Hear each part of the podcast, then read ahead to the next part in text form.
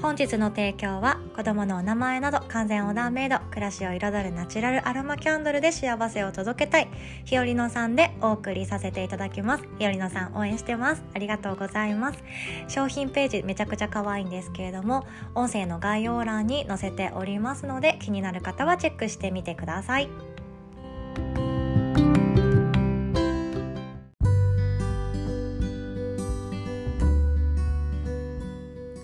ようございます。あやのです。今日も一日が始まりました。自分の一日は自分で作っていきましょう。そして今日は何を一緒に考えようかなと思ったんですけれども自分の感情は自己責任だっていう話聞いたことありますかね？私この考え方に出会ってからなんか吹っ切れた気がしたんですね。なので今回はこのお話をシェアさせていただきたいと思ってます。で自分の感情が自己責任っていうのがどういうことかっていうと怒りとか不快感とかまあ嫌だなっていうこととかもそうですし不安とかイライラするとかそういういろんな感情ネガティブな感情ってあると思うんですけどあれは自分に責任があってそういう感情になってしまったっていう考え方のことなんですね。でこれがどういうことかもういまいちピンとこないかもしれないんですけども例えば同じようなことを言われてイラッとすることってあるかもしれないです。私だったらなんか胸はちっちゃいのにお尻しっかりしてるねとかいう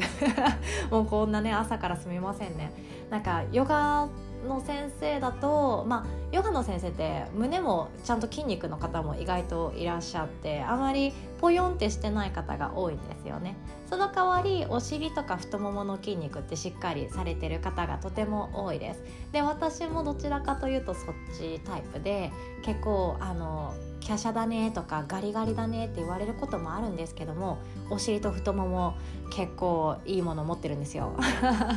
でこれを言われるとですねあ胸がないって悲しいって思っている自分がいたりすると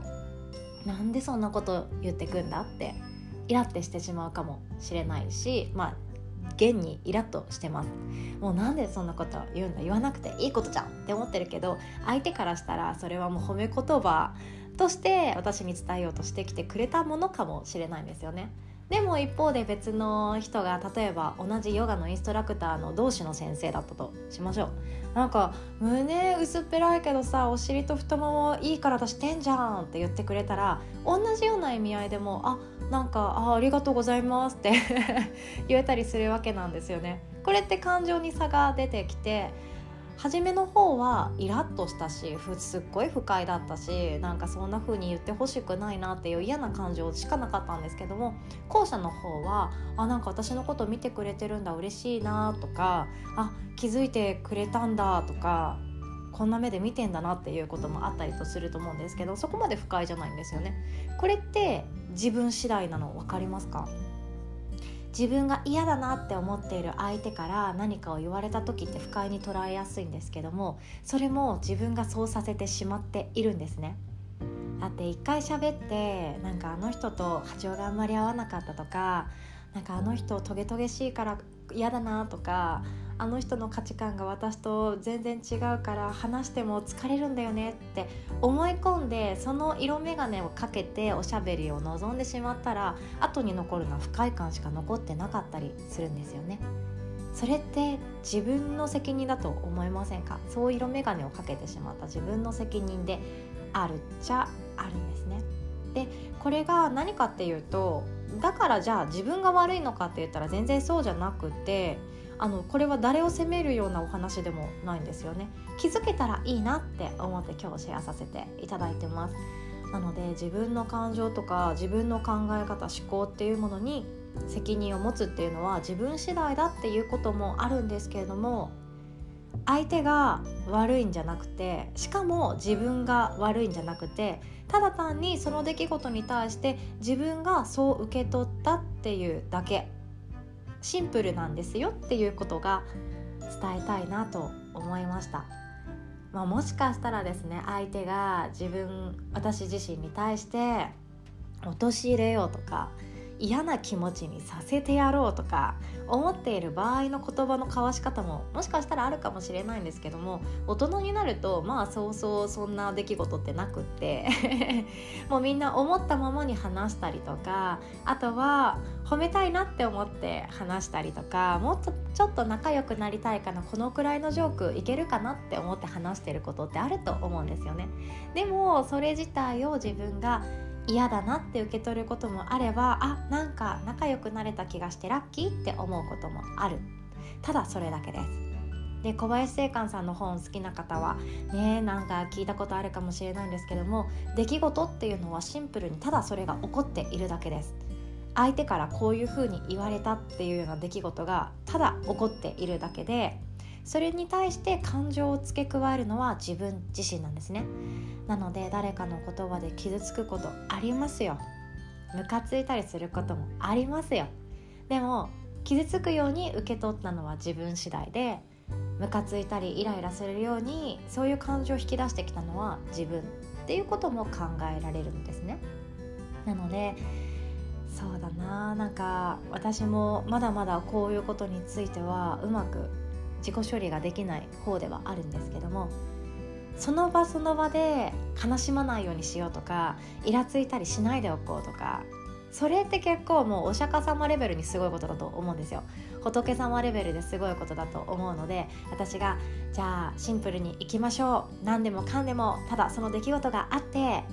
自分の感情次第でその目の前の出来事は何も変えられなくってだから自分が感情が無になれば全てすんなりと済みますよみたいな神様みたいなね仏様みたいな言葉が言えるたちじゃないので私なりにこのダメな私なりに言えることとしてはいろんな感情を抱いていいと思うんですよね。いろんな感情を抱いていいんですけれどもそれが自分の後ろ髪をずっと引っ張り続けるような出来事になってしまったりその悲しい出来事のせいで次の挑戦ができなかったり自分の性格が暗くなってしまったり自分の人生や生活に支障をき出すようになってしまったらその出来事は自分で感情を塗り替えてあげる必要があるんじゃないかなって思っています。あとはもう悲しいこととか苦しいこととかイラッとすることがあった日って寝つき悪いんですよね。私だけでしょうか？あなたはどうでしょう？例えば家族の中でちょっといざこざがあったとかもう子供とかパートナーと喧嘩してしまったとかありますよね。私もありますよ。もうなんかもうこれって言ったじゃん。危ないって言ったじゃんなんで危ないって言ったのにするのよみたいなことってありますよね。もう悲しくなってきますでこれアンガーマネジメントでもあるんですけれども。その出来事っていうのは相手がただそれを行った出来事であってそれに感情を付け加えるのは自分自身です。そして怒りのピークは6秒。これを過ぎてしまえば少し冷静に考えることができるのであ言わなくてよかったなっていうことを言わずに済むっていうメリットが待っています。6秒我慢しましょうね。であのこういうことがあった日って本当寝つきが悪くなってしまいます。ベッドに入った時にあ今日こんなことがあったな。私ってこんなこと言ってしまったな。こんな怒りを覚えてしまったな。あいつ腹立つぜとかいろいろあるかもしれないんですけどその時に第三者的になってその起こった出来事に対してただ自分がそう感情を抱いてしまっただけだっていうことがそこから引き出しを開けることができたらちょっとリラックスして眠れるんじゃないかななんても思っています。これが私なりのですね自分の感情に責任を持つっていうシンプルなやり方です。私たちはすぐにお釈迦様にも仏様にも神様にもなれないです。スティーブ・ジョブズみたいにシンプルに生きれないです。無になれないです。すぐに瞑想状態入れないです。でもそんな私たちができるシンプルな考え方自分らしさを生かしたものを一つ持っておくと楽になれるんじゃないかななんても思いました。今日も最後までお聴きくださりいつも本当にありがとうございます。お互い素敵な一日を作っていきましょう。おしまい。